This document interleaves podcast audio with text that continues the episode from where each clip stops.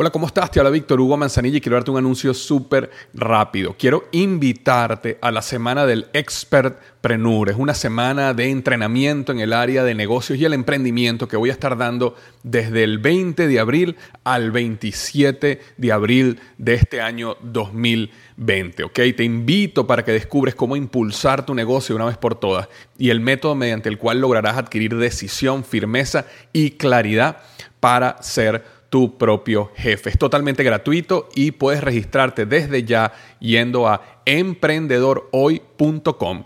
Emprendedorhoy.com. Semana del Expertpreneur. Te invito www.emprendedorhoy.com. Hola, ¿qué tal? Te habla Víctor Hugo Manzanilla y quiero darte la bienvenida al podcast Liderazgo Hoy. Yo soy el autor de los bestsellers Despierta tu héroe interior y tu momento es ahora Actualmente soy CEO de Salarius LTD y vengo de más de 15 años de carrera en empresas Fortune 500 en las áreas de mercadeo, negocios y logística. Este es mi podcast, este es tu podcast, donde vamos a discutir sobre desarrollo personal, liderazgo y emprendimiento. Si quieres cambiar tu vida, si quieres crecer, si quieres aprender y lograr tus objetivos, pues prepárate, porque los mejores días de tu vida están al frente de ti.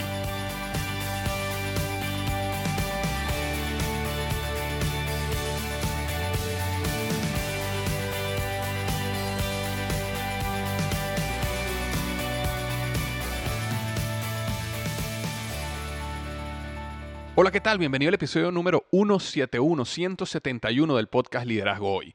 Y el tema de hoy es 8 consejos de oro para convertirte en un freelancer, un multilevel marketer o solopreneur de éxito. Es decir, para esas personas que son dueñas de su propio negocio, bien sea porque son solopreneurs, bien sea porque son freelancers, diseñadores de páginas web, este, que trabajan en codificación, que hacen cualquier cosa donde ellos son dueños de su propio negocio, están en el negocio de multilevel o son solopreneurs, este episodio te va a ayudar muchísimo. Y si eres una de esas personas que tiene un empleo pero quiere independizarse, bien sea alguno de estos mundos de freelancer, multilevel marketing o solopreneur en cualquiera de sus dimensiones, este episodio te va a ayudar cómo llegar Y estoy súper, súper entusiasmado en este episodio porque puede traerme uno de los expertos mundiales y el número uno hispano en esta área. Rafael Ayala, lo conozco desde hace más de cinco años y es no solo un orador internacional, autor de cuatro libros,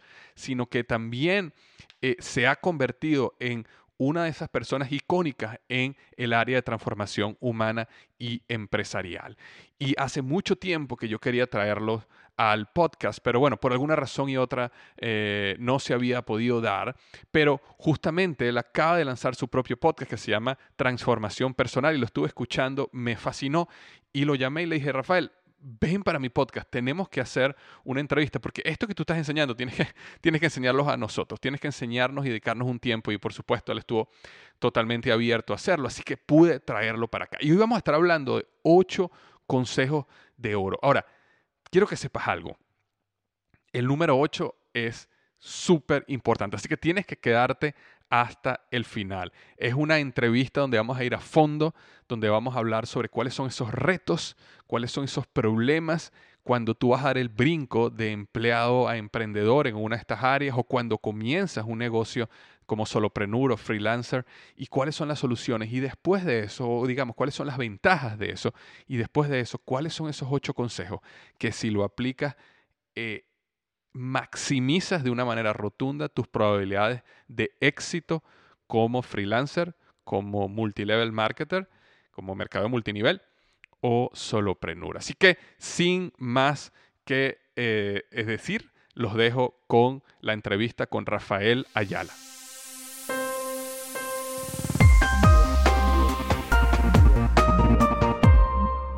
Aquí estoy muy contento de estar con mi gran amigo Rafael Ayala, un amigo que conocí hace más de cinco años en un viaje que hice a México y por cosas, yo diría el destino, un amigo común o un conocido en común nos presentó y desde ese momento hemos desarrollado una relación interesante y de verdad estoy súper contento de tenerte por primera vez aquí en el podcast. Bienvenido Rafael al podcast Liderazgo Hoy.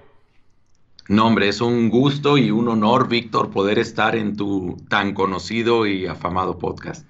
De verdad que siempre te, recuerdo con mucho cariño y te tengo muchísimo agradecimiento porque cuando te conocí hace cinco años, poco más de cinco años, eh, yo estaba comenzando esto. Yo estaba eh, ya, tenía el blog y el podcast ya había comenzado, estaba recién comenzando el podcast, pero yo, no, yo todavía no estaba en el mundo de los libros, no estaba en el mundo de speaking, y tú para ese momento ya eras un veterano.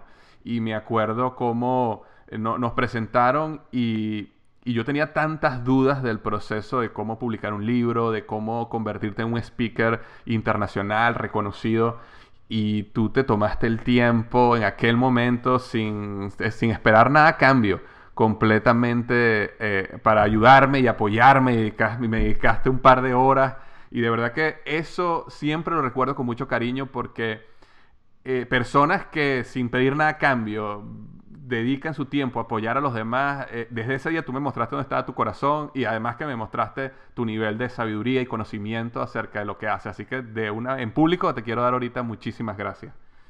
Wow, no, pues ¿qué te digo?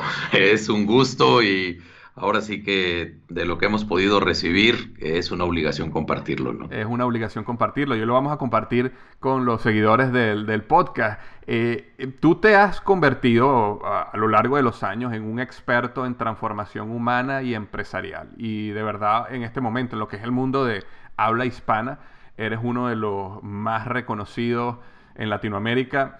Em, cuéntanos un poquito ¿Cómo, llegaste a donde estás? Un poquito de tu historia para que las personas que no te conocen y van a empezar a entrar en contacto contigo a partir de hoy eh, sepan de dónde viene Rafael. Mira, es una historia interesante porque nunca me propuse estar donde estoy, contrario a lo que pues muchos eh, colegas y con toda la razón hablan de ponerte las metas, etcétera. Eh, yo, yo me recibí de licenciado en comunicación con especialidad en cine y, estudié también políticas de comunicación. Eh, pero y me dediqué a producir televisión, radio, eh, incluso cine, eh, y estaba en ese mundo. Por cosas del destino, hubo que apoyar una empresa familiar y terminé de, imagínate, de gerente general de una planta de fertilización líquida y me metí al mundo del campo y los nutrientes en el campo. Eh, para los que se angustian cuando oyen la palabra fertilización, es distinto pesticida fertilizante. Fertilizante es, es nutriente, es, son vitaminas, vaya. Las plantas requieren vitaminas como nosotros. Bueno, y ahí aprendí el mundo de la empresa y me pareció unos retos gigantes desde tratar, ya sabes, tú lo vives, con todo, ¿no? Sí, sí. Eh, pero a la par, eh, trabajaba con jóvenes de voluntario en iglesias, en universidades, en reclusorios. Eh, sin saberlo, Víctor estaba cumpliendo una de las leyes del marketing, aunque yo no negociaba con ello, que era suplir necesidades. Yo veía una necesidad en la juventud, eh, les dedicábamos mi esposa y yo, sobre todo yo en tiempo, eh, nuestro tiempo libre, y trabajando con los jóvenes descubrí que el problema éramos los papás. Y entonces empecé a trabajar con los papás y luego los papás me dijeron, oye, en mi empresa, y descubrí un área que me apasionó, regresé a la universidad, eh, hice diplomados en alta dirección, en recursos humanos, etcétera. Eh, y siempre me he movido en dos mundos. El mundo de la transformación humana, relación de pareja, relación padres-hijos, autoestima, etcétera, y el mundo de la transformación empresarial a través de la gente y las decisiones de esa gente. Eh, y bueno, pues ya son muchos años, estoy reduciendo una historia de 30 años. Eh, pero bueno, así fue y descubrí un área donde había una necesidad muy grande. Veía que tenía la habilidad para comunicar, para resolver la experiencia de empresario, la experiencia. Hace muchos años fundé un centro de consejería de apoyo a personas y familias en crisis, gratuito de apoyo a la comunidad y a fin de cuentas es trabajar con gente, ya sea para que el resultado sea recuperar un hijo, eh, fortalecer una familia o sacar adelante una empresa. Y esa empresa puede ser el proyecto de tu sueño o puede ser un negocio donde requieres utilidades, ¿no? Y aquí estoy. Wow, interesantísima tu historia. Y, y bueno, y, de ahí, ¿cómo, pasaste al mundo de, de, speaker? O sea, ¿qué pasó ahí? Porque yo constantemente que te sigo, te veo constantemente dando conferencias, te estás por todos lados. Eh, este, eh, eh, fue, ese, ¿Fue ese mundo de speaking lo que también te llenó? ¿Sentiste una pasión en, ese, en esa área de, de hablar directamente al público en esa plataforma? Ay, Víctor, fíjate que cuando descubrí eh, me invitaron obviamente a dar charlas y cuando yo trabajaba con grupos, con retos, con lo que ahora le podríamos llamar, de hecho me certifiqué, tengo doble certificación en, coaching, eh, coaching de vida y coaching empresarial, y trabajaba así, de pronto me decían, le puedes dar una plática a mis empleados, le puedes dar una plática al grupo este, etcétera. Descubrí algo que me gustó aún más de lo que hacía que no lo oigan mis clientes, pero yo casi pagaría por hablar en público. Este, me encanta. Es un medio de comunicación en el que puedes despertar conciencias, puedes generar reflexión, puedes dar esperanza, puedes dar ideas prácticas para que la gente empiece a aplicar y empiece a vivir cambios. Por supuesto que no es suficiente, se requiere trabajar, se requiere seguimiento, se requiere constancia, pero empecé a dar pláticas y me di cuenta que me encantaba, que a la gente le gustaba cómo lo hacía y entonces lo que hice, mm, que aparte me gusta mucho, fue investigar, prepararme, capacitarme para tratar de hacerlo mejor y poder cubrir la expectativa que se estaba generando. Y se convirtió en una profesión. Eh, honestamente, tanto el mundo de la consultoría, del coaching, de la capacitación y de las conferencias, que es en el que me muevo, eh, no fue algo que me propuse, sino que buscando ayudarle a la gente a resolver cosas, se convirtieron en las herramientas para ayudarle. Y las conferencias son parte de ella y creo que una parte que antes no era tan valorada y ahora ya lo es. Y, el, y bueno, en ese proceso también has lanzado ya varios libros, lo cual a mí me, a mí me gusta mucho el concepto de speaker más libro, porque el, speaker, cuando tú vas a un evento y tú tienes un buen, un buen orador, eh, así como tú lo eres, eh, despierta, como dices tú, un, deseo de cambio a las personas. O sea, las personas en un evento, muchas veces por, quizás por la alta intensidad emocional que está ocurriendo en un evento, eh, decide, ok, yo, yo voy a cambiar, yo, yo he decidido ser una nueva persona en este aspecto, en mi negocio, personalmente, pero después se va del evento y entonces cuando los speakers tienen la capacidad de también proveer un libro, yo creo que esa, esa combinación es perfecta porque tú tomas la decisión en el evento de cambiar, pero después necesitas algo de alguien que te lleve la mano, que normalmente es un libro. Obviamente, personas que ya, que ya pueden contratarte ya como un coach directamente, mejor aún, ¿no? Pero para la mayoría de las personas, esa combinación speaker con un libro que te puedes llevar, a mí me pareció que es una herramienta perfecta, excelente para el cambio en las personas, ¿no? Ya, y, ya, y entiendo que has lanzado ya varios libros, ¿no? Eh, sí, gracias a Dios me han publicado cuatro libros. No soy de las personas que sacan uno por año, me encantaría y a la editorial también, pero me gusta el tema de la investigación y aparte el ritmo de trabajo que tú sabes, ¿no? Yo solo agregaría la combinación de speaker con libro, algo más, café. café. que de hecho en este momento tengo aquí uno, pero... Yo también, yo también. No, eh, coincido contigo en que los libros son una herramienta maravillosa. Bendito Gutenberg. Eh, no, los libros, ¿qué, te puedo decir? Y realmente son herramienta, una, para aprender y dos, para deleitarte.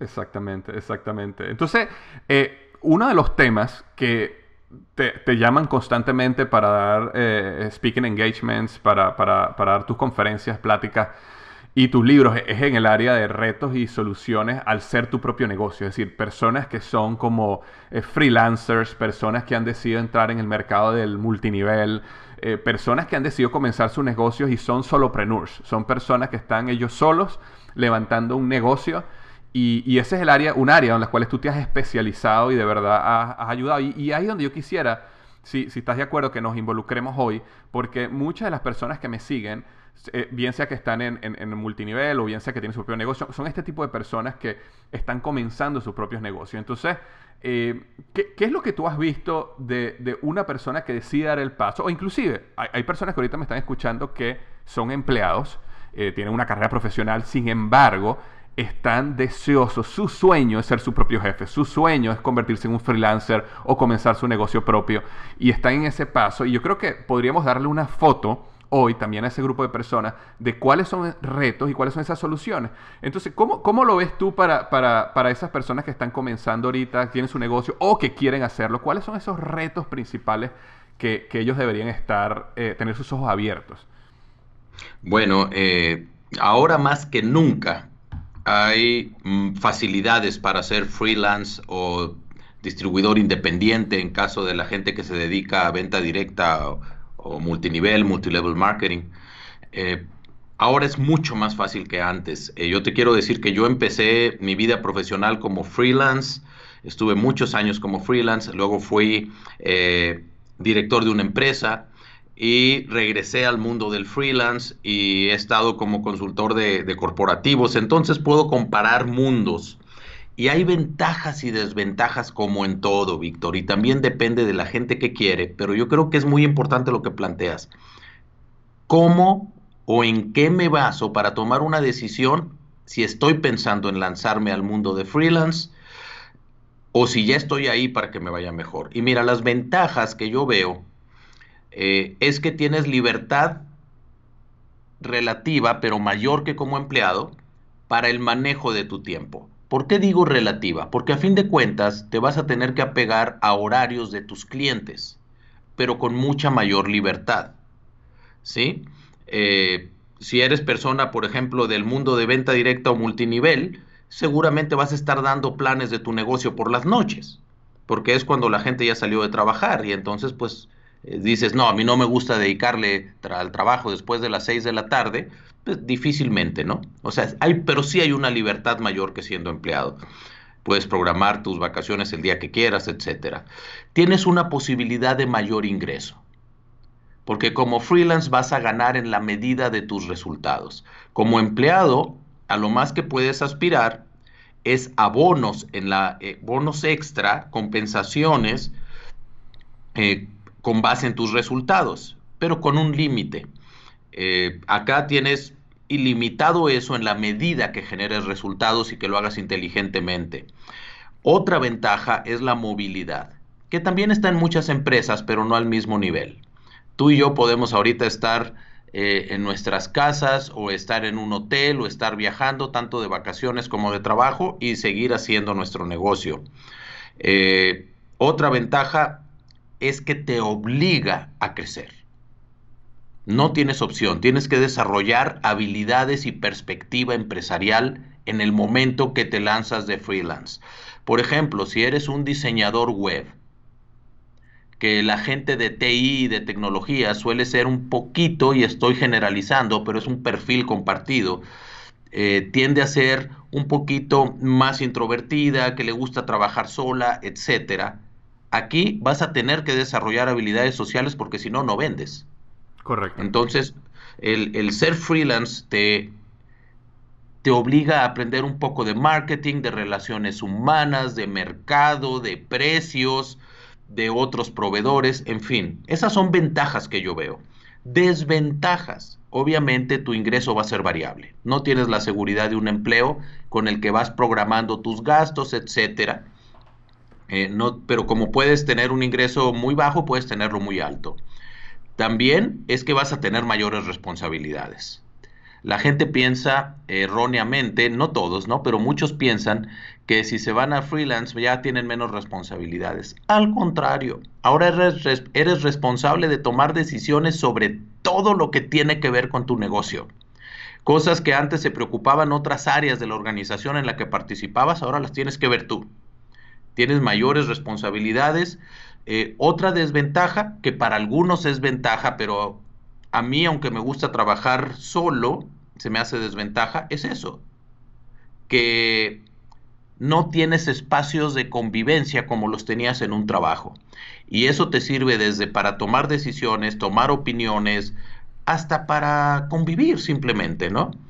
Eh, no tienes prestaciones laborales, dependiendo del país en el que vivas. Por ejemplo, eh, en México tienes la seguridad social, eh, tienes, eh, depende de la empresa que estés, una caja de ahorro donde la empresa apoya para que ahorres. todo ese tipo de prestaciones, un seguro, no las vas a tener a menos que tú las contrates por tu cuenta, pero al no estar obligado mucha gente no lo hace, o no vas a tener retiro o pensión, como es el caso de algunos países latinoamericanos, ¿no? Incluso los americanos. No hay esas prestaciones laborales y una ventaja y desventaja al mismo tiempo es que dependemos de nosotros mismos. Eh, podemos convertirnos en un verdadero cuello de botella, ¿sí? Pero por otro lado, si dependo de mí, puedo tomar decisiones que se me generen un negocio exponencial, ¿no? Claro, claro. Y, son, son los detalles que veo. Sí, no, y, quisiera ahondar un poquito en la parte de convertirnos en un cuello de botella. Sin embargo, antes de, que entremos ahí, quería comentarte dos cosas, porque yo también eh, pasé 15 años en una carrera corporativa en Procter Gamble y Office Depot, y después yo renuncié y me dediqué completamente a mi negocio. Y, ahorita manejando eh, salarios como empresa, yo soy igual la cabeza, o sea que básicamente es mi negocio, no, no tengo jefe, ¿no? Y dos cosas que tú dijiste que realmente eh, fueron sorpresas para mí. La primera fue la parte social. Y eso era algo que yo no estaba preparado para, para no, sabía que me iba a pegar tan fuerte, ¿no? Yo toda mi vida soñé, wow, cuando yo trabaje desde mi casa, cuando tenga la oficina en mi casa, yo tuve que, yo ahora tengo una oficina, una oficina física donde veo a personas, donde eh, eh, estoy, estoy en uno de estos lugares que son como lo que llaman espacios compartidos, ¿no? Donde tengo, yo tengo mi oficina, pero hay otras oficinas alrededor y tienen espacios compartidos. Entonces, ver personas, yo hubo momentos que tuve que irme a trabajar desde en Starbucks o lugares así porque la soledad que te genera estar todo el tiempo frente a una computadora en tu casa, yo no sabía que iba a ser tan fuerte que, tú, que uno tiene cuando tiene un empleo, ¿no? y uno eh, no, no, no lo, da por garantizado, ¿no? Y la parte de la toma de decisiones, justamente lo estábamos conversando antes de la entrevista, fue algo que fue difícil para mí porque... Em, sobre todo en estos momentos que estoy manejando una compañía como Salario, que es una compañía con una perspectiva tan grande, eh, son decisiones sumamente importantes, decisiones que, que implican decenas de miles de dólares en algunos casos. Y antes yo siempre tenía un vicepresidente un presidente, el cual yo preparaba mi recomendación, yo iba, yo podía influir en el vicepresidente en el presidente en que tomara la decisión que yo quería tomar. Pero, pero al final, cuando el presidente decía, sí, ok, vamos a ir por A y no vamos a hacer B, eh, lo ejecutábamos, pero él es el que había tomado la decisión. Ahora, cuando yo estoy enfrente de tres presupuestos, ¿verdad? Y uno me va a costar 50 mil dólares, otro me va a costar 15 mil dólares, y, y, y, el riesgo-beneficio, ok, aquí me voy a ahorrar todo este dinero si escojo B en vez de A, pero si esta persona no entrega, esta persona se ve como que más sólida y estoy más seguro que me va a entregar resultados. Pero eh, esa presión de tú tomar la decisión en tus hombros es más fuerte de lo que yo una vez me imaginé. Entonces, esas partes son, son fuertes, son difíciles de manejarlas como, como freelancer, como emprendedor. Sin embargo, de acuerdo contigo que no lo cambiaría por nada. O sea, yo, yo, no, yo no volvería ya por eso. pero sí es importante que la gente sepa que va a haber eso, esos, esos, esos brincos. Ahora, me llamó la atención cuando dijiste que tú mismo te puedes convertir en un cuello de botella. Háblame un poco cómo, cómo uno puede convertirse en un cuello de botella de uno mismo si uno quiere ser exitoso. Mira, el, el fondo de esto, desde mi perspectiva, es el punto que es la mayor ventaja y la más fuerte desventaja de ser freelance o un empresario independiente, distribuidor independiente si estás en las redes de mercadeo. No tienes jefe. Y eso para muchos es el sueño, ¿no? Wow, el día que no tenga jefe, que yo sea mi propio jefe. Pero eso también, en mi perspectiva, es el principal reto. ¿Por qué? Porque Ahora, las acciones, la ejecución, la velocidad depende solo de mí. Y uno de los principales problemas es que si tú no tomas las decisiones, no avanzas. Si ahora que no tienes jefe, decides ser una persona que se levanta más tarde, que no trabaja todos los días, va a afectar la velocidad de tu negocio. Si no subcontratas o empiezas a tener servicios de outsourcing que te van a costar de tu dinero, no del de la empresa. ¿No? Porque a fin de cuentas, incluso si te registras como una empresa, es tu dinero eh, y no avanzas en eso, estás limitado a lo que puedes hacer en tu tiempo y al conocimiento que tienes. Eh, por otro lado, empiezas a contratar gente, no sé, un diseñador gráfico, un diseñador web, un contador, servicios independientes, que tal vez ni son tus empleados, pero ellos te van a preguntar, bueno, ¿y tú qué quieres? Mira, tenemos estas opciones, ¿qué decides? Y si tú no decides, si tú no actúas, si tú no te levantas temprano, si tú no eres constante, tu negocio no va a avanzar o va a avanzar muy lento, porque te conviertes en cuello de botella. Y uno de los puntos clave para ser un freelance efectivo, y, los sistemas de, de mercadeo en redes lo tienen, es que necesitas un equipo, necesitas asociados. Y esos pueden ser personas que contratas por proyecto, servicios permanentes o empezar a formar tu propio equipo, ¿no? Eh, y si no, Víctor, eh, si yo me preparo y me doy tiempo para leer, para seguir investigando, para mantenerme al día, para asistir a eventos y estar actualizado, si yo le invierto a marketing, eh, si yo me encargo de redes sociales o no me encargo y contrato a alguien, tú eres el cuello de botella. Y en una empresa, eso ya está distribuido, establecido, ya hay roles, ya hay funciones, hay metas, y tú te dedicas a lo tuyo. Y acá, al tener que considerar todo, y aparte tu vida personal, eh, te puedes convertir en ese freno para el avance de tu, de tu empresa, sueño, negocio, etcétera. Sí, eh, eh, tienes toda la razón. Y yo creo que la, capacidad, por ejemplo, que uno desarrolle de eh, tercerizar ciertas tareas donde tú no, donde tú no agregas el mayor valor es, un proceso determinante. Por ejemplo, si tu pasión, por dar un ejemplo, en el caso del podcasting o blogging o este tipo de, negocios es crear contenido, eh, pero a lo mejor no es editar los videos, a lo mejor no es editar tu podcast, a lo mejor no es hacer SEO, eh, existe una barrera mental en el freelancer, eh, que yo también la he tenido, eh, que es porque yo voy a pagar por algo que puedo hacer yo. Me explico, ¿por qué yo voy a pagar por algo que yo puedo hacer?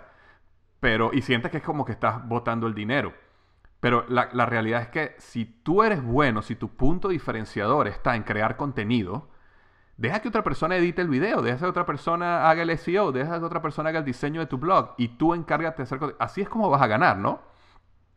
Sí, definitivo. Y aparte hay un punto ahí, Víctor, que es clave eh, y lo voy a incluir en, si me permites, en algunas sugerencias que tengo para la gente que quiere entrar a este mundo o ya está en él, que es que cuando eres bueno, y generalmente los freelancers se atreven porque lo son, el riesgo se vuelve mayor, porque tú lo puedes hacer. O sea, dices, no, es que yo sí aprendo rápido, puedo editar, es que yo puedo ver un poco de diseño, puedo ver un poco de mercadotecnia, puedo ver, pero no te estás dedicando a lo que solo tú puedes hacer en tu negocio.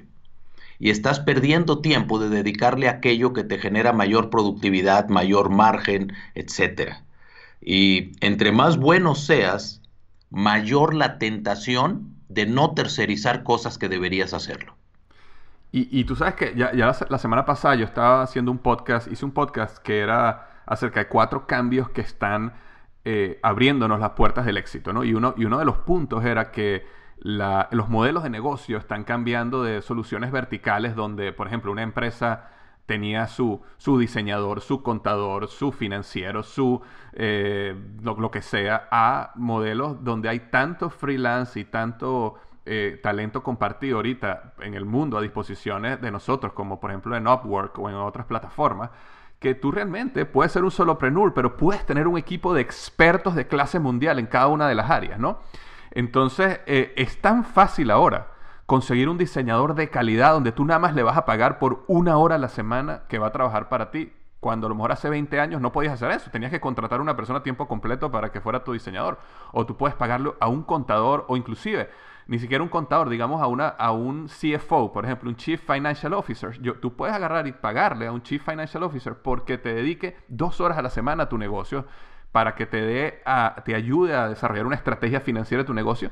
Y no, no necesitas pagar a una persona una fortuna, simplemente dos horas. Entonces, frente a nosotros hay ahorita una plataforma de opciones para nosotros poder tercerizar esas áreas donde nosotros no somos los mejores y realmente crear un equipo de clase mundial donde cada uno de ellos son lo mejor en lo que hace y nosotros enfocarnos en lo que somos lo mejor. Sí, definitivo. Y ahorita decías, y plataformas sobran, Workana, eh, Fiverr.com, eh, Lance Talent, freelancers.com o .es, eh, soyfreelancer.com y olvídate, ahí tienes todos los servicios que se te ocurren.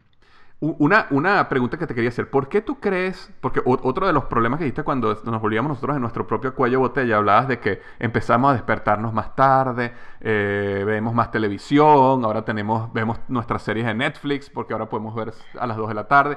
¿Por qué tú crees que nos pasa eso? Porque eso me pasó a mí también. ¿Por qué, por qué sucede? Y, lo, mira, lo he visto también... Eh, Rafael, en el mundo del multinivel, personas que estaban creciendo el multinivel y andaban súper enfocados en su negocio, de repente dicen, wow, ya estoy haciendo casi lo que gano en mi negocio, por en mi trabajo, voy a renunciar a mi trabajo para dedicarme 100% al multinivel. Y hacen eso y eh, la gran mayoría, en vez de acelerar su crecimiento, desaceleran su crecimiento porque ahora se empiezan a despertar más tarde, ahora tienen almuerzos más largos, ahora están en pijama dos, tercios del día. ¿Por qué tú crees que nos pasa eso? Bueno, mira, eh, creo que hay varios factores, desde la educación, la formación, otra, eh, yo le llamo el bandazo, que es el bandazo, es el, péndulo histórico. Cuando estás en, bajo una dictadura, un, país que está en dictadura, que es la tesis actual, eh, y es libre, suele irse al libertinaje, al otro extremo, da un bandazo, un pendulazo. Correcto. a la antítesis y después llega una síntesis que se vuelve su nuevo punto de partida, su nueva tesis. Pero hay, hay demasiados factores. Creo que el principal es cuando nos va bien. Cuando eres freelance y tienes responsabilidades económicas, ya tienes familia o vives por tu cuenta y tienes que pagar una renta o una hipoteca, un mortgage, eh, vas a estar presionado por generar dinero. Cuando te empieza a ir relativamente bien, creo yo que es donde están los riesgos mayores. ¿Por qué? Porque te puedes acomodar a eso. Ahora yo quiero ser claro. El punto es, ¿qué quieres? Habrá gente que dice, Rafael, es que yo me hice freelance no para hacerme millonario, sino para tener una vida más relajada, poder disfrutar más de mi tiempo, etc. Si eso está funcionando, adelante. El problema es cuando no estoy satisfecho con el resultado y caigo en eso y el tema para mí es la zona de confort, de comodidad. Las personas tenemos a, tendemos a inclinarnos hacia el placer, evitar el esfuerzo eh, como medida natural. Y yo creo que ahí es donde tenemos que desarrollar carácter. Y, y, la otra es la educación que traemos. Oye, si fuiste formado por un padre militar, quién sabe si una de dos, reproduces el patrón o lo quieres negar y te vas al extremo. Yo creo que lo que tenemos que eh, revivir, fortalecer y estar conscientes, no es solo si quiero más para mí, sino si quiero más para los míos. Por ejemplo, eh, yo sí tercerizo cosas, tengo varias, varios servicios tercerizados, pero también tengo un equipo con sueldo. Y para mí es muy importante, muy importante que la gente que está conmigo cada vez viva mejor. Y yo me levanto pensando, ¿cómo le hago para que mi gente gane más dinero? Y yo sé que si ellos ganan más dinero es porque estamos generando mayor ingreso para todos. Entonces, mm, el peligro para mí es que llegues a ganar lo que ganabas como empleado y ya no busques más y solo pienses en ti y no en la gente alrededor tuyo. Y no solo pienso en mi familia, eh, los colaboradores que voy teniendo, o si estoy en el mercado multinivel, ahí es evidente, el sistema está diseñado para que tengas que ayudarle a otros a que les vaya bien y como consecuencia a ti te va. Creo que esa lógica la deberíamos de tener, incluso si no estamos en los negocios de redes de mercadeo. Eh, eh, ¿Sabes que me, me, gustaría hacer un paréntesis, un minuto acá y hablar un poco de las redes de mercadeo? Porque eh, quisiera saber una opinión de una persona experta como tú en, las áreas de redes de mercadeo, porque existe allá afuera, eh, e-, es bien polarizante el tema de redes de mercadeo y existe la persona que ama las redes de mercadeo y es, y es hasta una religión, es decir, se convierte en, en, una ideología y un dogma. Inclusive piensan de que si tú no estás en redes de mercadeo, entonces tú eres un idiota, porque no, ¿cómo puede ser que no estás en las redes de mercadeo, que es el mejor negocio del mundo? Y por el otro lado tienes el extremo de quizás muchos que estuvieron en redes de mercadeo, quizás muchos que se excepcionaron de ese dogma o esa religión, eh, o que a lo mejor no entienden el negocio y piensan que es una pirámide, y entonces, pero es bien polarizante ese mundo. Sin embargo, yo tengo amigos y conocidos que hacen mucho dinero en redes de mercadeo y siempre lo he visto como un negocio legal y, serio si lo haces de una manera seria. Que, me gustaría saber tu opinión respecto a ese, a tu concepto de las redes de mercadeo y si una persona que ahorita está escuchándonos que ha escuchado o no ha escuchado y a lo mejor quisiera involucrarse o aprender más. ¿Cómo, cómo, pueden ver ellos este modelo de negocio? Mira, yo creo que lo primero que hay que hacer es distinguir entre un negocio de venta directa y un negocio de redes de mercadeo. Un negocio de venta directa es en el que un individuo, tú, yo, cualquier persona, se convierte en el distribuidor de una marca importante que solo vende a través de estas personas, no vende en tiendas, no está en el mundo del retail. Entiéndase, por ejemplo, Avon es la más, Avon le, decimos en inglés, la más famosa en el mundo, que, o empresas que venden por catálogo, etcétera, donde el distribuidor lo que tiene es un margen de utilidad entre el precio en el que compra y el precio en el que vende y si vas logrando, incrementando tu volumen, vas a tener mayores descuentos, promociones, premios, etcétera. Pero no tienes que desarrollar un equipo que comercialice. Solo tú. ¿Ok? okay. Eso es venta directa. Eh, redes de mercadeo es igual que venta directa, más que tú vas a, a invitar y desarrollar a otras personas para que también comercialicen, autoconsuman los productos de este proveedor central.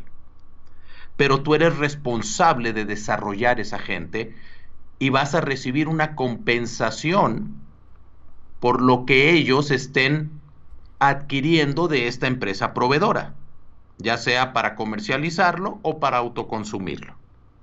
Pero como tú estás desarrollando más distribuidores, que se, eso es la famosa red, eh, vas a recibir una compensación económica. Esa es la, diferencia entre venta directa y redes de mercadeo.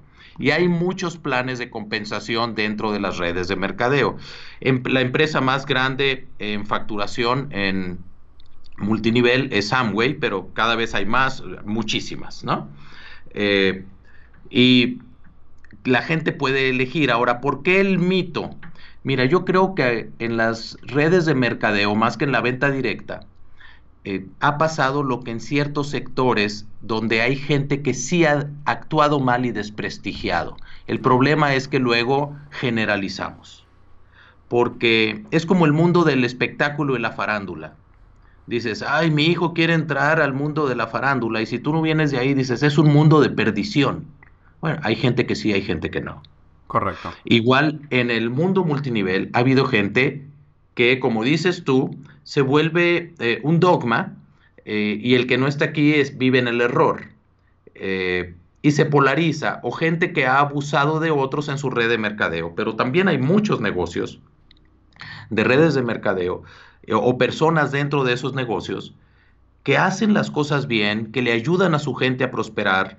y se ha criticado mucho, yo creo que principalmente por un formato que de hecho surgió en Estados Unidos, muy americano, de sueña en grande y eh, muy enfocado en el dinero, pero si somos eh, honestos, el formato fue lo que causó más problema que la legalidad del negocio.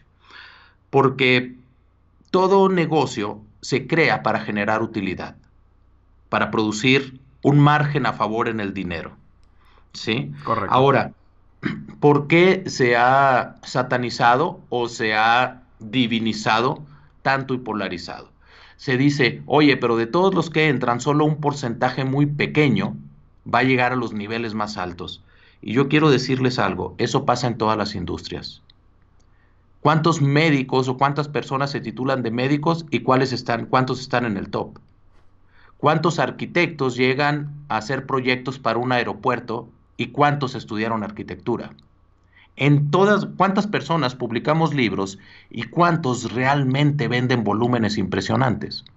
En todas las industrias pasa lo mismo. Yo creo que lo que tenemos que hacer es darnos cuenta que tanto venta directa como redes de mercadeo son sistemas de comercialización, incluso eh, con normatividad en los diferentes países para poder funcionar y distinguirlos de lo que es una pirámide. Es un error pensar que porque hay una red de mercadeo el negocio es una pirámide. No, la pirámide, ¿sí? Es un sistema fraudulento las redes de mercadeo no lo son y tienen normatividad y hay países, tú tienes que, entras a un país, tienes que registrar tu negocio y si vieran que es una pirámide, no le dan el registro. Así de simple. Y por otro lado, también hay muchas empresas que inician su plan de sistema de mercadeo y como cualquier empresa, pueden prosperar o pueden no prosperar. Eh, y un mito también es que no vas a tener que trabajar. Eso es falso. Hay una ventaja que es el ingreso residual, es decir, recibir ingresos por lo que los colaboradores, socios o personas de tu red eh, comercializan o autoconsumen. Y ese es un ingreso que te llega extra aparte de lo que tú estás haciendo. Pero de que tienes que trabajar es como cualquier eh, negocio y como freelance, el que no trabaja no gana, ¿no?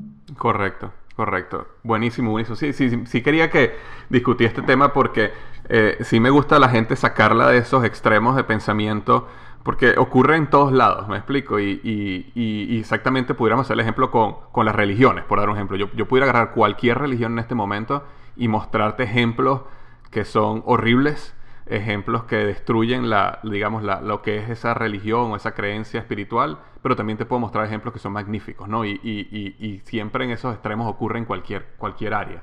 Ahora, estamos acá y, ok, digamos que ya somos, decidimos ser freelancer o somos freelancer, bien sea multinivel, bien sea venta directa, bien sea que haces páginas web, sea lo que sea que haces, ¿qué consejo eh, tú, tú nos puedes dar para, para ese freelancer de, eh, comenzar y crecer su negocio con éxito? Mira, me encantaría dar seis, eh, los puedo hacer breves. El primero es que necesitas crear una rutina productiva. Hace rato decíamos que el reto es que de pronto ya nos levantamos tarde. Ahora, yo no tengo inconveniente si te quieres levantar tarde, pero establece una rutina. Establece una rutina.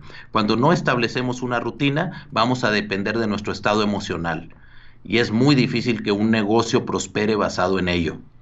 Eh, una rutina para contactar clientes, para hacer cotizaciones, para hacer el trabajo, para coordinarme con los que tercerizo, los, la red que he creado de soporte, pero necesito tener una rutina. Por supuesto que tienes la ventaja al ser freelance que la puedes romper cuando necesites oye, me voy a ir a la boda de un primo, voy a romper la, rutina. Y es una de las ventajas que tienes de ser freelance. Y esa boda, tal vez te fuiste desde el jueves para saludar familiares, etcétera. Pero ten una rutina, establecete horarios. Si quieres trabajar de noche, si quieres trabajar de día, si quieres eh, temprano en la mañana y luego en la, en la noche, porque durante el día haces otras actividades, como quieras. Pero crea una rutina productiva. Maneja agenda sabes, una de las cosas, disculpa que te interrumpa, Rafael, que, a mí me ayuda muchísimo para, para, dar un ejemplo práctico a las personas. Es que yo, creo mi rutina y para mí mi calendario es como mi, mi, centro de operaciones, ¿no? Yo utilizo mi calendario de una manera donde, por ejemplo, si tú ahorita estamos conversando y tú me dijeras a mí, eh, oye, Víctor, llámame la semana que viene, el martes, para, eh, para recordarme que te tengo que entregar tal cosa yo lo que hago inmediatamente es que yo voy a mi calendario y yo el martes agarro y pongo 15 minutos llamar a Rafael Ayala y ya, y ya yo ahí me olvido completamente. Yo, mi mente se olvidó de que yo tenía que hacer esto. O sea, yo trato de no tener mi mente cargada de cosas de, de, de, cosas que debo hacer. Prefiero tener mi mente libre para la creatividad, para crear contenido. Entonces, mi calendario se ha convertido en esa herramienta, ¿no? Y yo tengo mi rutina en, mi calendario, donde tengo, por ejemplo, grabar podcast en tal hora, donde tengo tal cosa en tal hora. Entonces, si yo, yo tengo la libertad de modificar mi, mi rutina, como dices tú, pero yo no puedo nunca borrar esos bloques en mi calendario. Entonces, digamos que eh, mi hijo me llamó y, y, hoy va a salir una película en el cine que él ha estado buscando, que quiere, quiere verla, quiere verla conmigo y, vamos a ir al cine. Pero en ese momento yo tenía que yo iba a grabar el podcast, por ejemplo. Entonces yo simplemente tengo, estoy obligado en mover ese bloque a otro lugar en la semana. Normalmente no debería pasar, por regla general, no debería pasar de una semana a otra.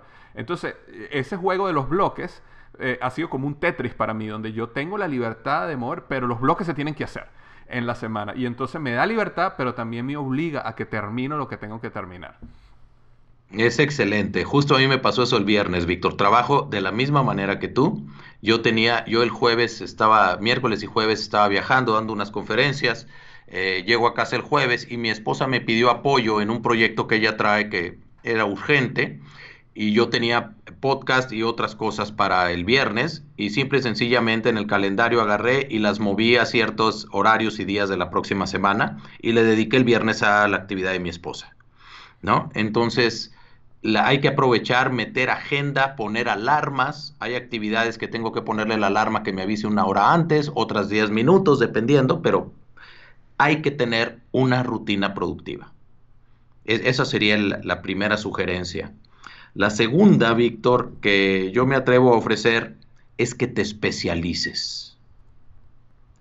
Eh, en la medida en que alguien se vuelve un especialista y va convirtiéndose en un experto en su área de especialidad, va a poder cotizar mejor.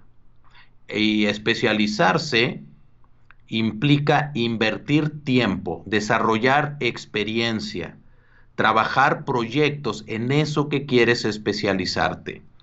Eh, hay personas que pueden ofrecer servicios en varias áreas o que podemos decir y realmente ser buenos en varios puntos, ¿no? Dices, mira, yo puedo hacer diseño gráfico, puedo hacer marketing digital, puedo hacer traducciones porque hablo dos idiomas, eh, sé redactar, entonces también te puedo escribir textos, discursos, un poquito de video y animación, le sea la música y al audio, eh, programación, aprendo un poquito de código. A ver, todo eso está bien y me puede generar trabajos y tomar proyectos. Sin embargo, ¿en qué eres especialista? ¿En qué te distingues de otros? Yo creo que freelancers, incluso aquí, Víctor, el mundo de los conferencistas o speakers, oye, eh, tema que te dicen, sí, sí, yo puedo. Y tal vez sí puedes, pero especialízate. Ahora, el especializarte porque eso va a hacerte más competente en un área en específico y algo que no tenemos que preocuparnos es, ¿habrá mercado para eso? Por supuesto que hay mercado. Lo que me tengo que preocupar es cuál y dónde está ese mercado. ¿Cuál y dónde? Pero de que hay mercados para especialistas, los hay. Pero cuando soy un generalista, voy a estar compitiendo y eso es preocupante, cuando menos para mí, con precio. Exacto. Y, eso para mí es terrible. Eso daña el mercado. Eh, vas a tener que hacer muchos trabajos para sacar eh, lo que necesitas. Entonces, la segunda recomendación es especialista, especialízate, pero para eso necesitas la tercera. Eh, Tienes que invertir en capacitación. Antes que vayamos a la tercera, eh, porque me encanta esta parte de especializarte, es algo que, siempre comento eh, cuando, cuando tengo la oportunidad, cuando el tema lo amerita. especializarte es salirte del mundo del commodity. Y commodity es el precio más bajo, donde la gente te escogen por el precio más bajo. la capacidad de definir un nicho de mercado y convertirte en el mejor en ese nicho es lo que te permite a ti cobrar los precios que, que, que otras personas sueñan, otros freelancers sueñan, ¿no? Y es, y es cuando, cuando los ríos está hablando con un cliente y, y, me decía, estábamos discutiendo justamente este tema de, de, especializarte y este cliente es realmente magnífico, pero, pero tenía un problema con poner los precios que él de verdad debería cobrar, ¿no? Y entonces me decía, pero ¿cómo hago, cómo hago cuando las personas me digan a mí, y de hecho esta era una persona que hace pasteles, ¿no? Y, dice, ¿cómo hago cuando el otro día un cliente me llamó y me dijo que, oye, que, que mi pastel cuesta tanto, pero que en la, en la panadería, una panadería buena de, la zona, cuesta, ¿sabes?, dos tercios de lo que yo le estoy cobrando, que porque yo cobro tanto. Y entonces, me acuerdo, yo en ese momento la vi y dije, porque tú a esa persona le vas a decir que si esa persona quiere un buen pastel, que lo compre ahí. Pero si quiere el mejor pastel, que lo compre contigo. Entonces, el, el, cuando tú te especializas y te vuelves el mejor en un área, entonces ese es el momento donde tu margen de ganancia es astronómico y es donde las personas, en mi opinión, debería, debería estar. Pero magnífico, disculpa la interrupción, sigamos, sigamos, sigamos, que esto está súper interesante. sí, y, y aprovecho, Víctor, en este punto eh, como freelancer puse un ejemplo, ¿no? Ok, de todo eso, ¿en qué te vas a especializar? Ah, pues en diseño gráfico, no sé, o en animaciones, eh, animaciones con vectores, etc. Pero en el mundo de venta directa multinivel, hay gente que comercializa, lo más común es nutrición, es, decir, salud y belleza. Hay, hay muchos otros, ¿no? Pero los más comunes son salud y belleza. Oye, no nada más comercialices, especialízate en belleza, en nutrición, pero realmente investiga y me lleva al punto 3, capacítate.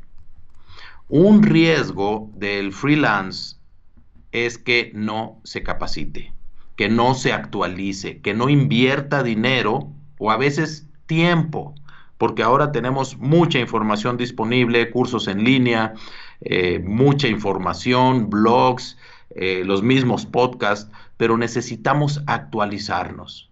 Tenemos que dejar parte de nuestro dinero para invertir, ya sea en libros, en un curso, eh, formar parte de un gremio, lo cual es importante porque te, te mantienes actualizado. Y esa es una ventaja que pudiera tener la gente de venta directa o de sistemas de redes de mercadeo, porque generalmente las compañías les ofrecen eso, o si no, los sistemas de educación de los distribuidores.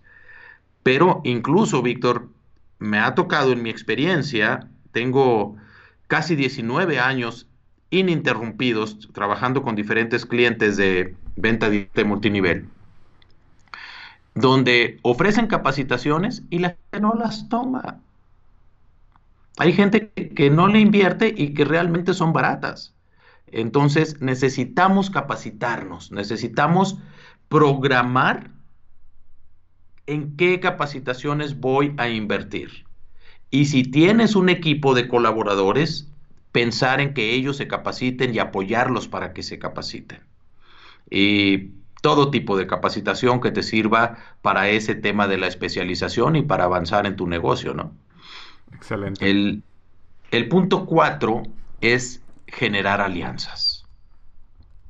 Lo que decías del tema de tercerizar, ahora está muy de moda los espacios como en el que tú estás eh, participando ahora, que rentas un lugar, pero tienes convivencia con otros emprendedores, otros empresarios, pero tenemos que generar alianzas.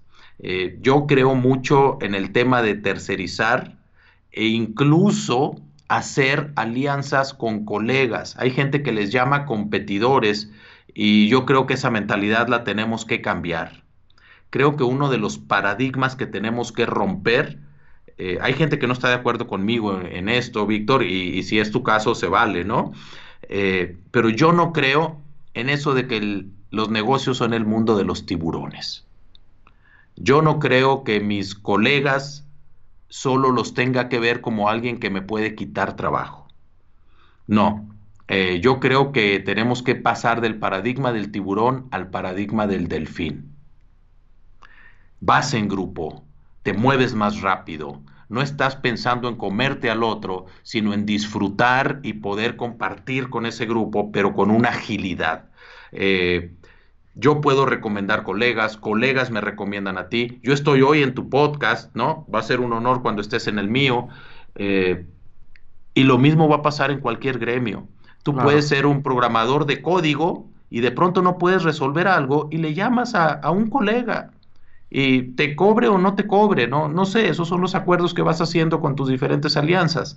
Pero le dices, oye, necesito que me ayudes con esta parte del código que no logro resolver. Y lo haces.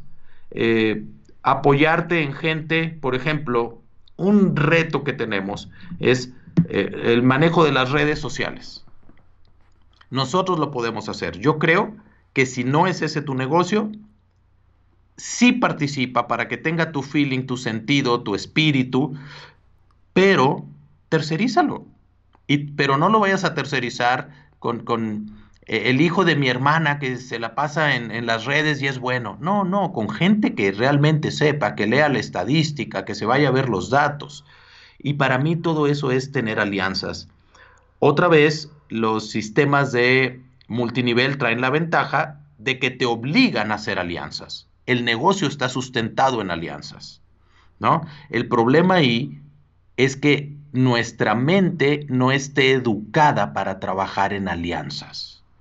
Eh, sobre todo los que ya tenemos un poquito más de años, en mi caso, pues yo ya paso del medio siglo, eh, que venimos de una educación de la desconfianza, de la competencia, eh, y digo, uno compite en el mercado, pero por favor, yo no puedo molestarme porque en una cotización se la den un colega mío, hay demasiado mercado, ¿no? Tenemos que aprender a gozarnos en lugar de estar sufriendo por eso, en lugar de gastar mi energía en por, por qué se la dieron a él, la pregunta es, ¿qué hace bien él que no he hecho yo?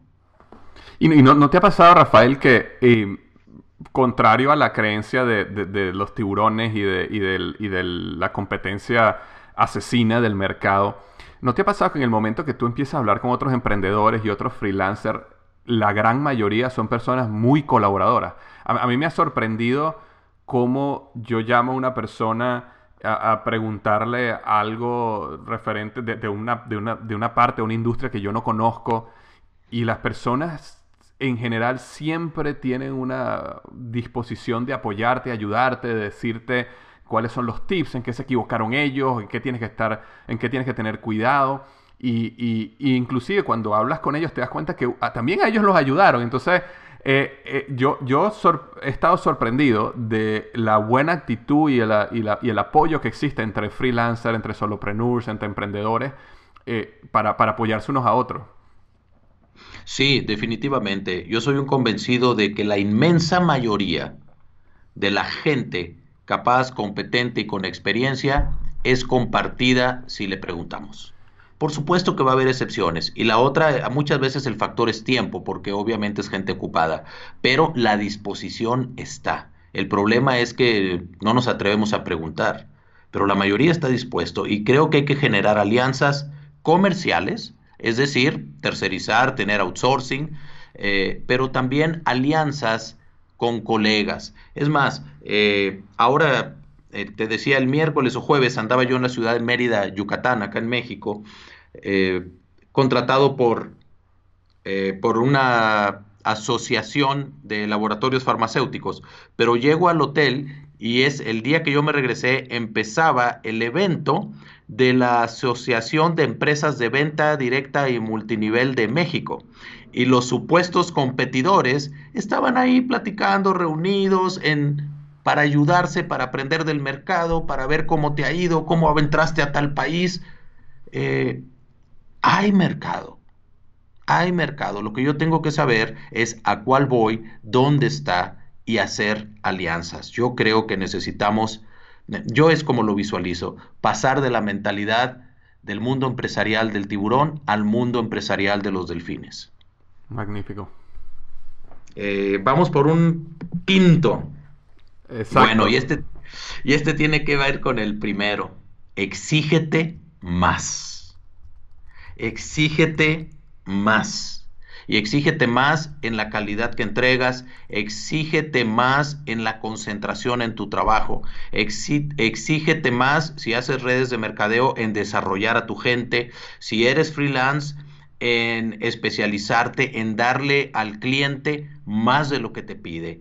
Tenemos que generar una diferencia, que cuando la gente haga negocios con nosotros o se acerque con la intención de hacer negocio con nosotros, vea que hay algo más. Me pidió la cotización y le llegó el mismo día con una buena presentación.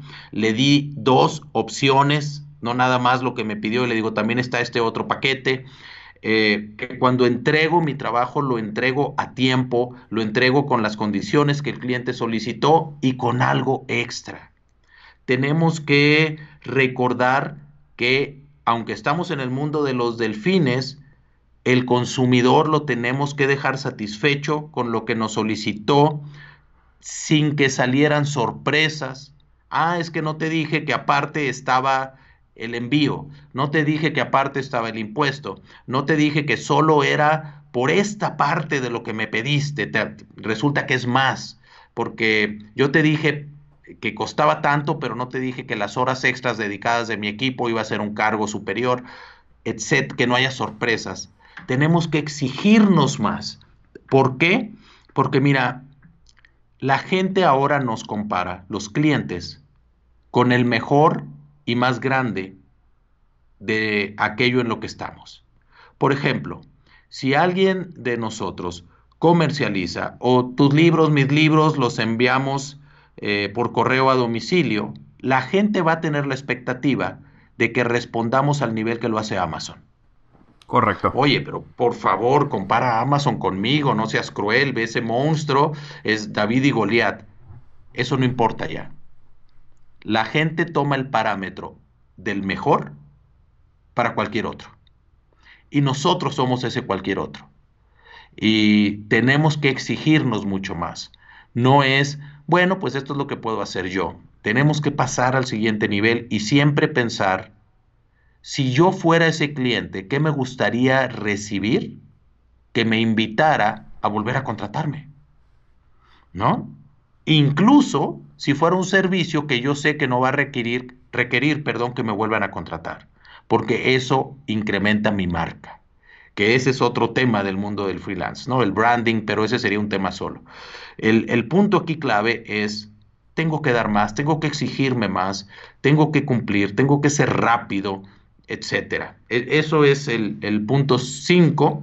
Sí, si me permite, antes que pasemos claro, agregar algo, Rafael, que, que, me encanta de este punto, es, es uno es eh, yo creo que la mentalidad que, que, existe en el mercado general, eh, digamos, de la gente que hace su trabajo con excelencia, es cumplir con las expectativas de sus clientes, ¿verdad?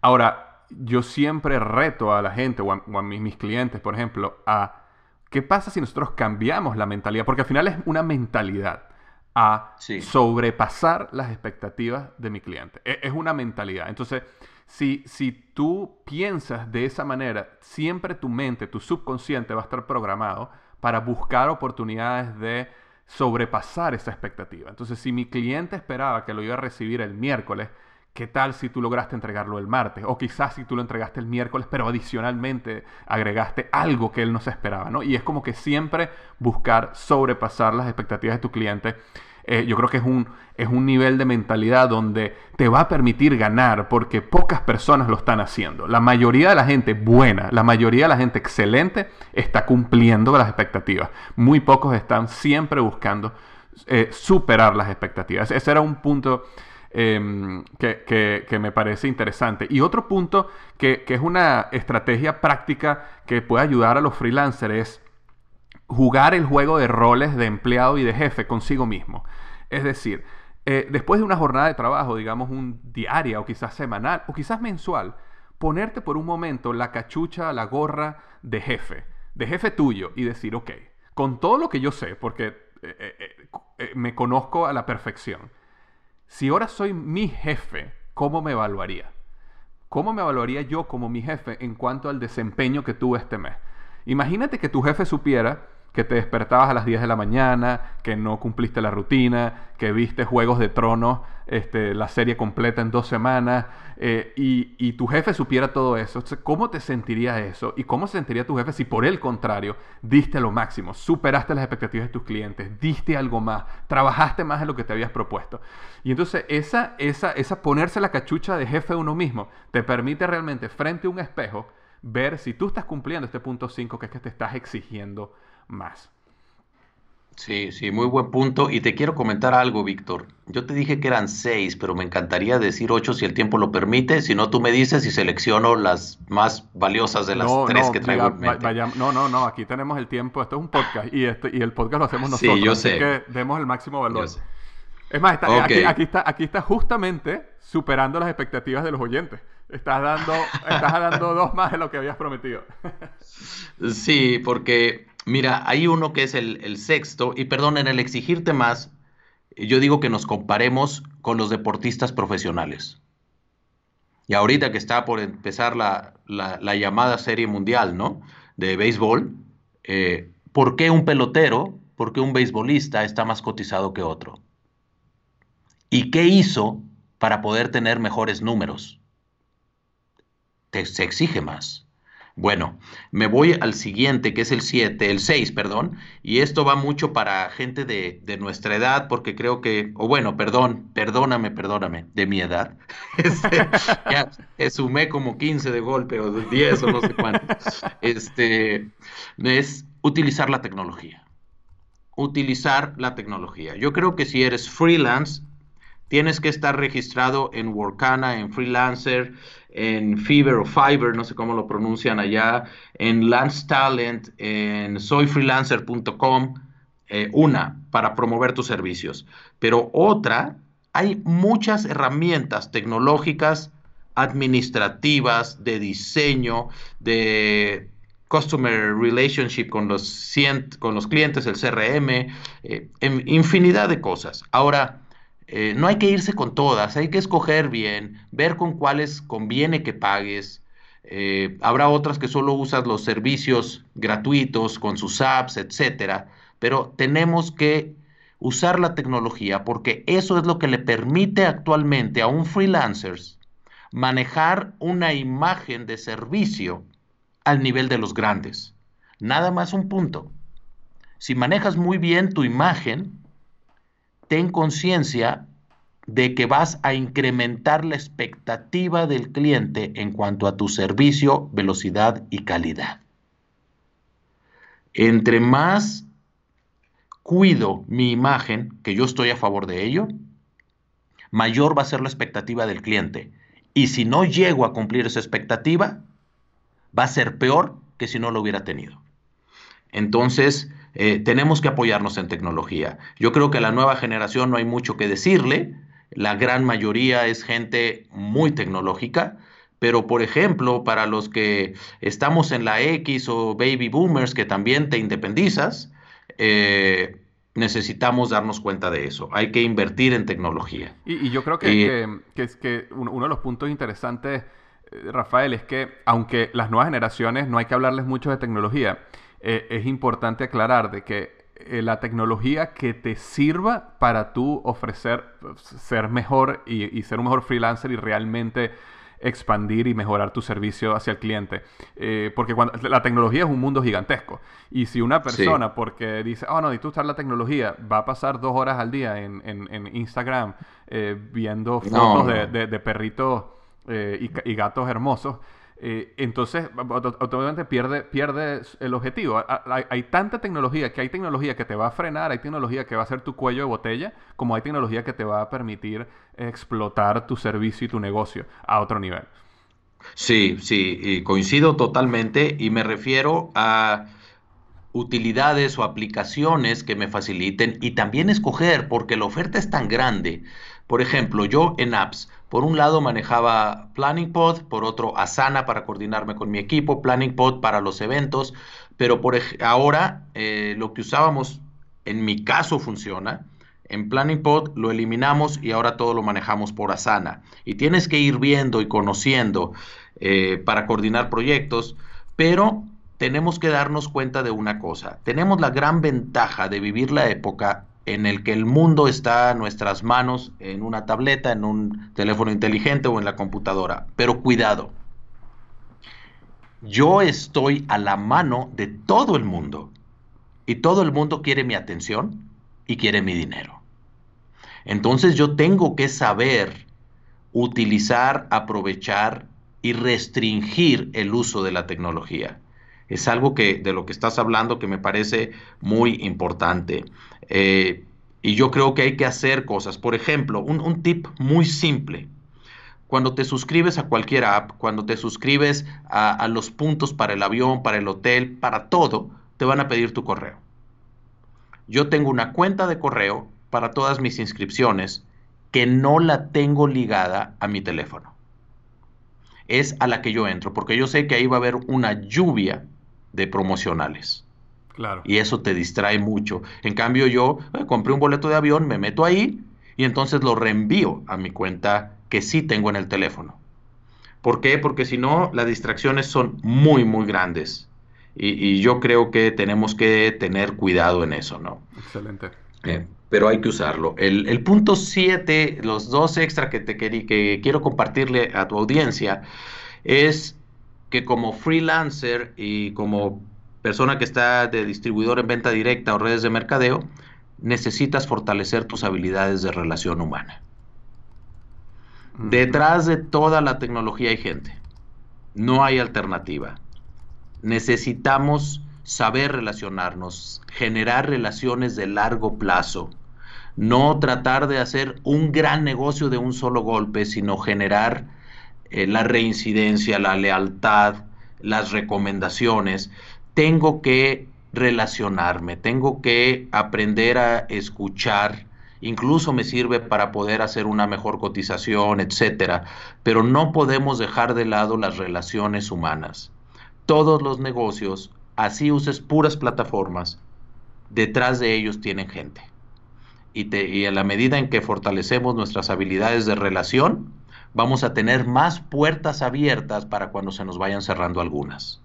Entonces, yo creo que eso es fundamental, invertir a esas relaciones, eh, ya sea con mis aliados, con mis prospectos, con mis colegas y con mis clientes, ¿no? Y colaboradores si es que los tengo. Eh, no dejar eso y ahí yo también pensaría en, oye, si a mí no se me da mucho, eh, pues los podcasts, los libros, los blogs y, ¿por qué no?, un curso que me ayude a fortalecer esa área, ¿no? Claro, definitivamente. y el, último punto, y para mí es fundamental, es más, tal vez podría ser el más importante en mi perspectiva, tener a alguien a quien rendirle cuentas, hmm. por voluntad propia por voluntad propia. Dices, oye, pero es que yo no quiero tener jefe. No, no estoy hablando de un jefe. El jefe te puede hasta poner los resultados que tienes a alcanzar, los parámetros, aquí no. Mira, eh, yo hace muchos años, eh, Víctor, me certifiqué como instructor de Stephen Covey en los siete hábitos de la gente altamente efectiva. ¿no? Magnífico libro. Era, sí, la empresa era el Covey Leadership Center, que después se fusiona con Franklin y se llamaba Franklin Covey la empresa. Eh, y para mí, uno de los grandes aprendizajes de ser un instructor de, ese tema fue una estadística que conocía y, y, que la he buscado y buscado y no la he vuelto a encontrar, por lo que puedo tener un error en los datos, pero no ando muy lejano. Cuando una persona escucha, lee o ve algo que quiere implementar en su vida, por ejemplo, alguien escucha los tips que tú das en tu podcast y dice, wow, ese yo lo quiero implementar. La estadística dice que cuando alguien piensa y se lo propone, el 8% lo cumple. 8%. Wow. Imagínate. Y luego, si esa persona, además de pensarlo, lo escribe, prácticamente se duplica el porcentaje, entre un 13 y un 16. Sigue siendo muy bajo. Si esa persona, además de pensarlo y escribirlo, lo habla, lo platica, se va al veintitantos. Dices, bueno, ya está subiendo. Pero aquí está la clave. Si esa persona, además de lo anterior, se compromete con alguien, ya sea para hacerlo juntos o para rendirle cuentas, rebasa el 80% el número de personas que lo aplica. Wow. La ejecución está directamente relacionada a la rendición de cuentas. Y los latinoamericanos somos alérgicos a ella. Y muchos freelancers dicen, para eso me independicé. Momento, me conviene rendir cuentas. Y no quiere decir que voy a tener un jefe, que voy a tener necesariamente un coach o alguien que me regañe. No, yo le llamo a una persona de confianza y le digo, oye, me encantaría que una vez a la semana, una vez cada 15 días, me permitas 10 minutos. Yo nomás te voy a mandar eh, las metas que traigo para los próximos 15 días y pueden ser actividades, no que tienen ni que ser metas, sino actividades que me lleven esas metas. Y aquí te van mis preguntas. Solo pregúntame, eh, ¿lo cumpliste o no lo cumpliste? Si no lo cumpliste, ¿lo vas a reprogramar? ¿Para cuándo? Ni siquiera me vas a dar consejo, ni siquiera... No, cinco minutos necesito. Pero la rendición de cuentas, en mi experiencia, y la necesidad son los dos factores principales para detonar ejecución. Ni siquiera el deseo, porque a veces me conformo con mis deseos. Pero la necesidad no tengo alternativa. Pero cuando yo tengo a alguien a quien rendir cuentas, el nivel de ejecución aumenta. Es como, Víctor, cuando quedamos con un amigo, oye, ¿qué tal si paso por ti mañana y en las mañanas para hacer ejercicio, paso por ti a las cinco y media. Cuando suena mi despertador a las cinco, dije, Dios mío, ¿para qué le dije? Pero pues ni modo, ya voy. Tengo que ir, tengo que ir. tengo que ir, porque pues ya le dije. O me va a estar esperando, etcétera. Eso es lo que sucede con la rendición de cuentas. Y si no lo voy a hacer junto con alguien, que yo lo que recomiendo entre freelancers es pónganse de acuerdo dos y tengan rendición de cuentas mutua. Si incluso algo te parece muy personal o muy privado o información que no deberías compartir, no importa que solo te pregunte, ¿cumpliste lo que te propusiste sí o no y por qué? Psicológicamente sucede algo cuando tenemos la fecha de rendición de cuentas, tratamos de quedar bien. Claro. Tratamos de cumplir. Ay, Dios mío, mañana es y no he hecho esto, déjame aunque sea avanzar. Eh, para mí este punto es fundamental.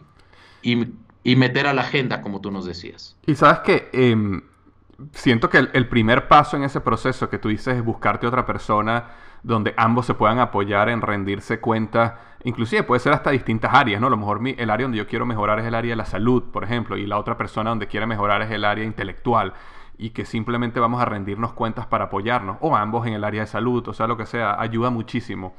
Pero hay un nuevo nivel que estoy seguro, bueno, tú, ofreces servicios de coaching y mentoría, yo también lo hago, eh, y esto para nada es, tratar de vender nuestros servicios, sino es, una situación real, que es que en el momento que tú metes dinero para un mentor, un coach, eh, eh, la, historia cambia dramáticamente. Yo, yo actualmente tengo dos mentores a los cuales yo les pago, y no son para nada económicos, ¿ok? O sea, la gente no se imagina cuánto pago pero eh, eh, nada más el hecho de saber que estoy invirtiendo esa gran cantidad de dinero.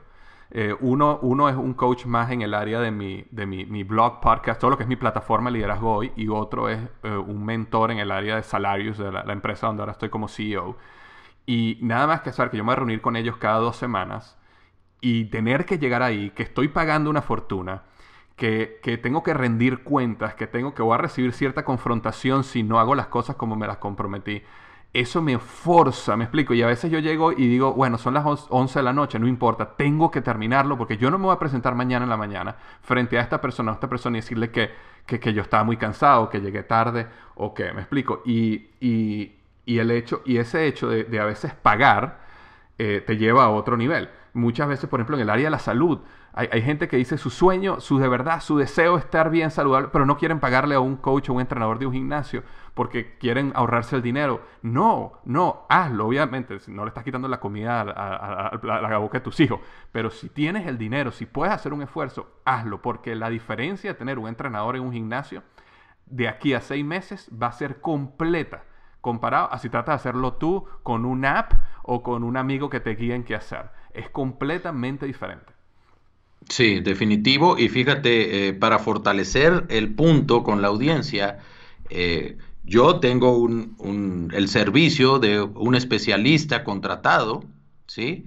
En el área del el mercadeo de conferencias para el mercado de habla en inglés, ¿sí? Y como dices, no es nada barato, pero dije, es un mercado en el que yo no he estado y quiero entrar y quiero aprender de alguien que ya sabe que tiene la experiencia, igual reuniones quincenales, etcétera, y tienes que invertirle. Y por otra parte, es una manera maravillosa de capitalizar los procesos de aprendizaje. Por ejemplo, eh, hace un par de meses fui a la convención anual de NSA. Eh, no es el National Security, no, es eh, National Speaker Association. Soy parte de la Asociación Nacional de, de conferencistas de Estados Unidos, eh, y eran cuatro o cinco días intensos de capacitación. Y yo al, el último día hice un acuerdo con otra persona, un colega, y le dije, ¿qué tal si nos rendimos cuentas mutuamente de lo que vamos a aplicar de lo que aprendimos aquí? Y tenemos, nuestras sesiones vía Skype o Zoom, eh, también con, aquí lo hacemos cada mes. Eh, para ver si estamos aplicando aquello que dijimos que íbamos a aplicar de lo que aprendimos. Y, Víctor, esto va a parecer comercial, pero es, tan importante este punto de la rendición de cuentas que incluso yo tengo un servicio para que mis colegas o las empresas contraten un servicio de rendición de cuentas que le llamamos acompañamiento en línea con un coach de acompañamiento para cualquier tipo de, incluso capacitaciones que yo no doy o que mi equipo no da, o, conferencistas. ¿Por qué? Porque estoy convencido de una cosa.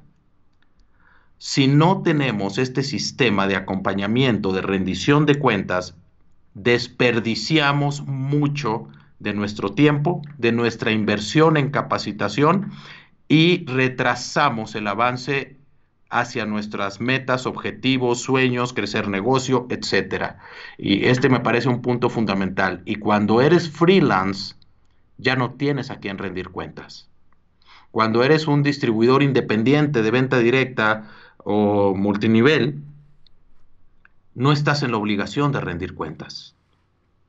Entonces, yo creo que lo que tenemos que hacer es ponernos un candado y como tú dices, ya seas a través de una mentoría, de un coaching, de un sistema, eh, o simple y sencillamente de un amigo, un colega, un familiar, tener a alguien a quien rendirle cuentas respecto al cumplimiento de nuestros compromisos quincenales, mensuales. Yo sugiero que no pase más de un mes sin tener a alguien a quien rendir cuentas.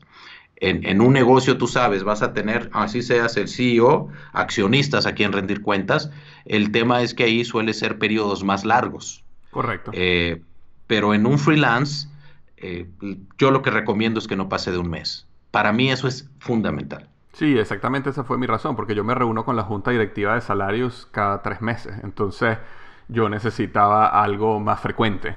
Y por eso yo conseguí una persona que es un experto en negocio, a una experiencia grandísima, y eh, lo contraté. Este, inclusive, e, él, no hace eso, pero me acuerdo que le dije, yo te voy a pagar porque yo quiero reunirme contigo cada 15 días y si yo voy a tomar esta, esta, este compromiso de tu parte en tiempo, tengo que recompensar tu experiencia y, tu, y, y, realmente no sentir que me estás haciendo un favor, eh, por atiéndeme, sino yo quiero que cada dos semanas tú me dediques una hora y vayamos acerca del plan de negocios, el plan de los 90 días, qué ha pasado, qué no ha pasado. Y, así, ha sido una y ha sido maravilloso. Ahora, fíjate que algo eh, que quería decirte, ya que estamos eh, terminando el, el, episodio, es que hace unas, un mes, yo diría mes y medio, no me acuerdo hace cuánto tiempo, yo recibí una llamada tuya y recibí una gran noticia que era que habías finalmente decidido comenzar un podcast, ¿no? Y, me parece buenísimo que, que, lo discutamos ahorita porque, bueno, las personas están escuchando este podcast y rápidamente, que es lo que yo recomiendo a la gente, que se suscriban a tu podcast ahorita y ahí mismo en su app, ¿no? Porque eh, desde que te conozco, más de cinco años, eh, por supuesto, tus libros y cada pedacito que lograba ver aquí o allá que veía en las redes sociales de alguna conferencia tuya o algo que estabas haciendo, pero no había conseguido un lugar donde yo podía absorber todo el conocimiento que tú tienes, excepto cuando nos veíamos o cuando nos hacíamos estas llamadas telefónicas y, conversábamos un tiempo. Entonces, de verdad, primero te felicito y qué bueno que diste, decidiste dar el paso de lanzar tu propio podcast donde vas a estar discutiendo estos temas y otras cosas. Cuéntanos un poquito de, del podcast, de cómo se llama, de qué estás haciendo ahí. Sí, gracias, te agradezco mucho, Víctor. Eh, mi podcast se llama Transformación Personal. ¿no?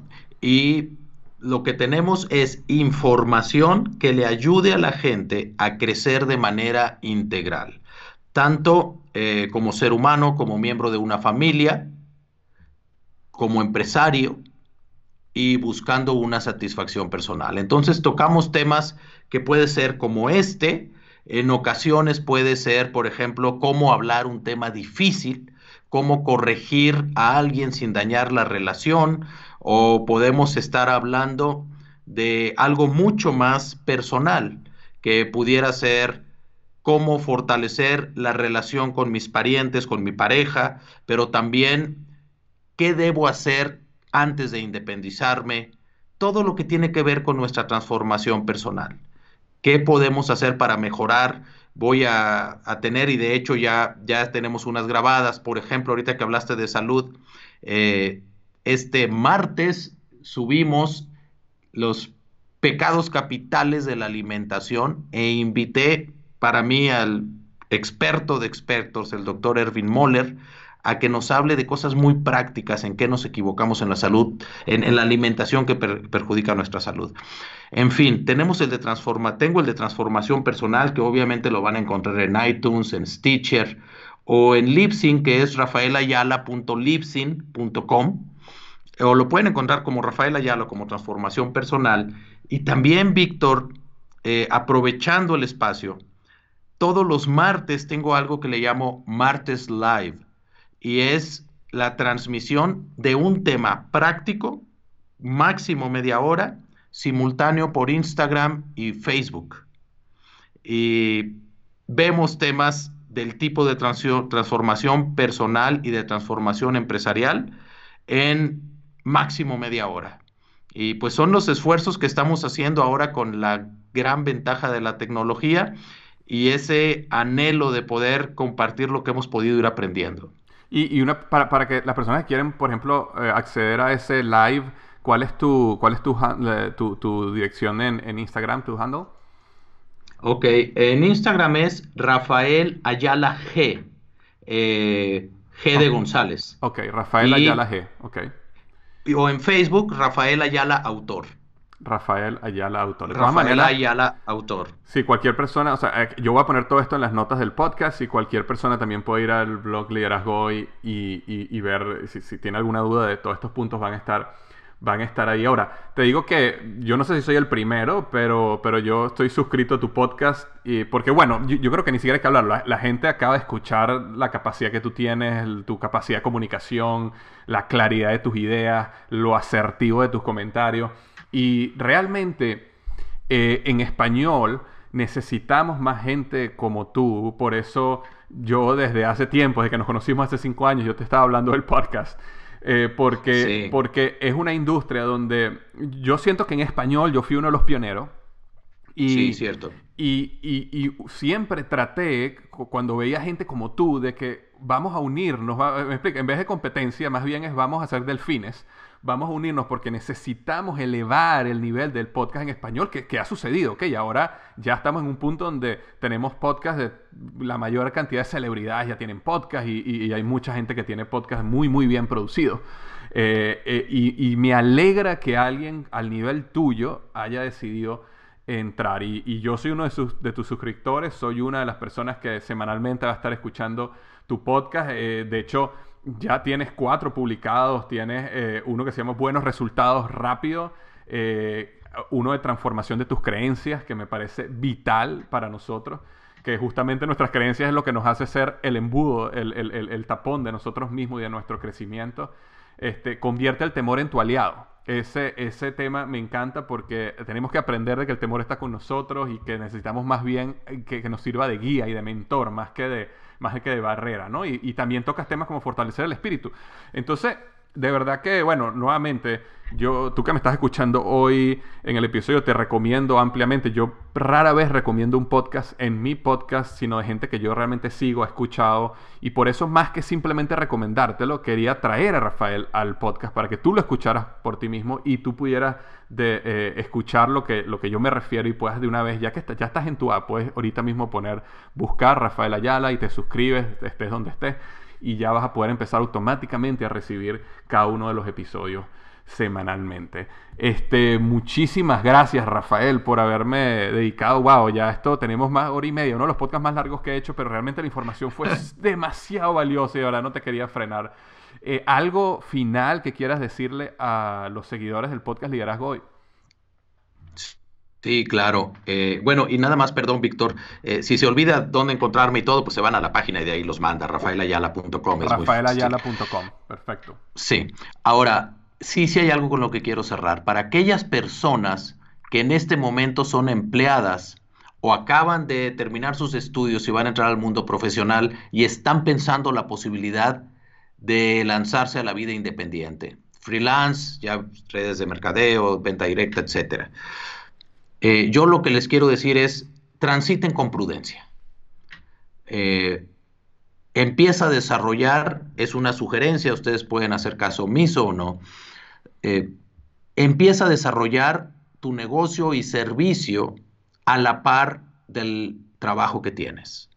Implica esfuerzo, implica meterle horas en la noche, implica levantarte más temprano. Yo cuando escribo los libros, lo que hago es levantarme más temprano, ¿no?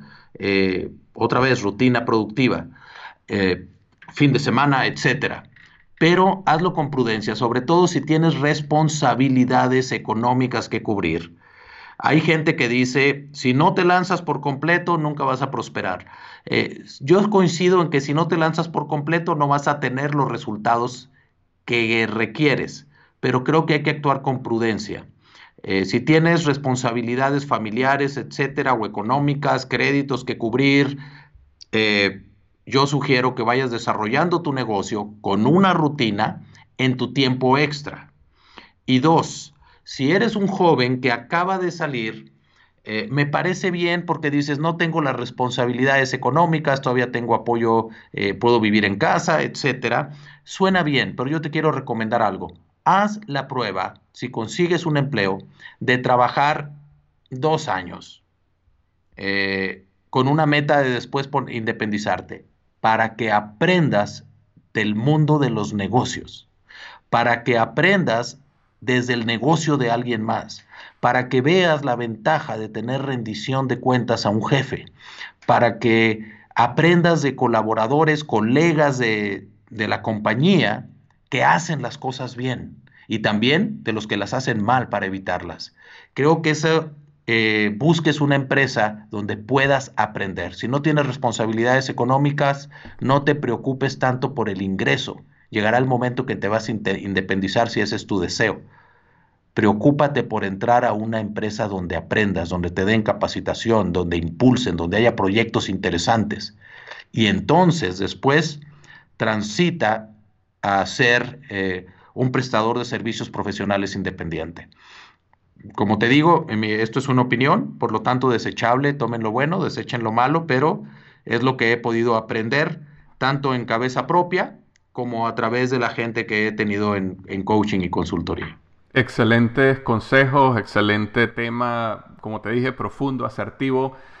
Muchísimas gracias, Rafael, por, por habernos dedicado esta hora y media de tu tiempo ya fue de verdad que un tiempo súper, súper especial. Entonces, ya para cerrar, recuerden, Transformación Personal, el podcast de Rafael Ayala. Suscríbete ya. Si tienes cualquier duda, quieres seguirlo en sus redes sociales, www.rafaelayala.com.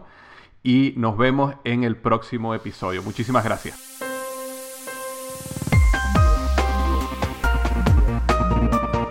Ok, espero que te haya encantado tanto como a mí esta entrevista que tuvimos, eh, que tuvo Rafael, que tuve, pude hacerle a Rafael Ayala. y nuevamente, no dejes de registrarte en su podcast Transformación Personal, de suscribirte para que recibas semanalmente sus episodios. Y quiero decirte dos cosas ya para cerrar. Si tú eres una de esas personas que está en este momento deseando dar ese brinco, ¿ok? Deseando definir cuál es su pasión, deseando aprender cómo poder monetizar esa pasión y realmente crear un negocio de la misma, no dejes de descargar mi guía gratuita que se llama 7 pasos para monetizar y hacer de tu pasión una realidad para tu vida. Es una guía que te va a llevar por un proceso donde te va a llevar desde definir cuáles son tus habilidades, tus virtudes, tus valores, cuáles son tus pasiones, te va a permitir ir filtrando y llegar al punto donde determinas cuál es esa pasión que tienes, cuál es esa necesidad de mercado y cuál es esa habilidad para que conectes esas tres cosas y puedas comenzar un negocio al respecto. Entonces, no dejes de descargar la guía 7 pasos para monetizar y hacer de tu pasión una realidad para tu vida. Simplemente www.definetupasión.com. Repito, www.definetupasión.com y ahí puedes descargarte la guía gratuita. Y el último punto es el siguiente. Recuérdate, como hemos hablado de las 3 C. Si este episodio te dejó algo, comenta. Necesito o necesitas comentar, necesitas participar de la conversación, bien sea en iVoox, en iTunes, en SoundCloud, donde estés, yendo al blog, pero deja tu comentario y tu opinión acerca del episodio, alguna pregunta que tengas, alguna opinión, a lo mejor algún tema que no ahondamos lo suficiente, o a lo mejor algún consejo adicional de estos ocho que hablamos que tú quieras agregar. Esa es la primera C. Comenta, ¿ok? La segunda C es comparte. Estoy seguro que tanto tú como amigos, conocidos, familiares, tú conoces que son freelancers, que están en el negocio multinivel, que son solopreneurs, que tienen un negocio pequeño. Necesitas colaborar con ellos y compartirles esta información, mandarles un email, eh, compartirles el podcast, Facebook, Twitter, Instagram, sea donde sea donde tú te encuentres, LinkedIn, y comparte esta información para que le llegue a otras personas y puedas hacer un canal donde nos ayudes a distribuir esta información que va a impactar positivamente a la gente. Y la última C es crea. Crea algo importante para tu vida con esta información. No simplemente engordes en información, no simplemente aprendas más para poder decir que sabes, sino si agarra cualquiera de estos puntos, rutina productiva, y crea una rutina productiva hoy mismo para tu vida. O exígete más a partir de ahora. O busca qué aspectos tecnológicos puedes aprovecharte para apalancarte y mejorar tu negocio. Capacítate, no sé, de alguno de estos ocho consejos que hablamos hoy, toma la decisión de crear algo para tu vida. ¿Ok? Muchísimas gracias. Nos vemos la siguiente semana y recuerda lo que siempre digo, los mejores días de tu vida están al frente de ti.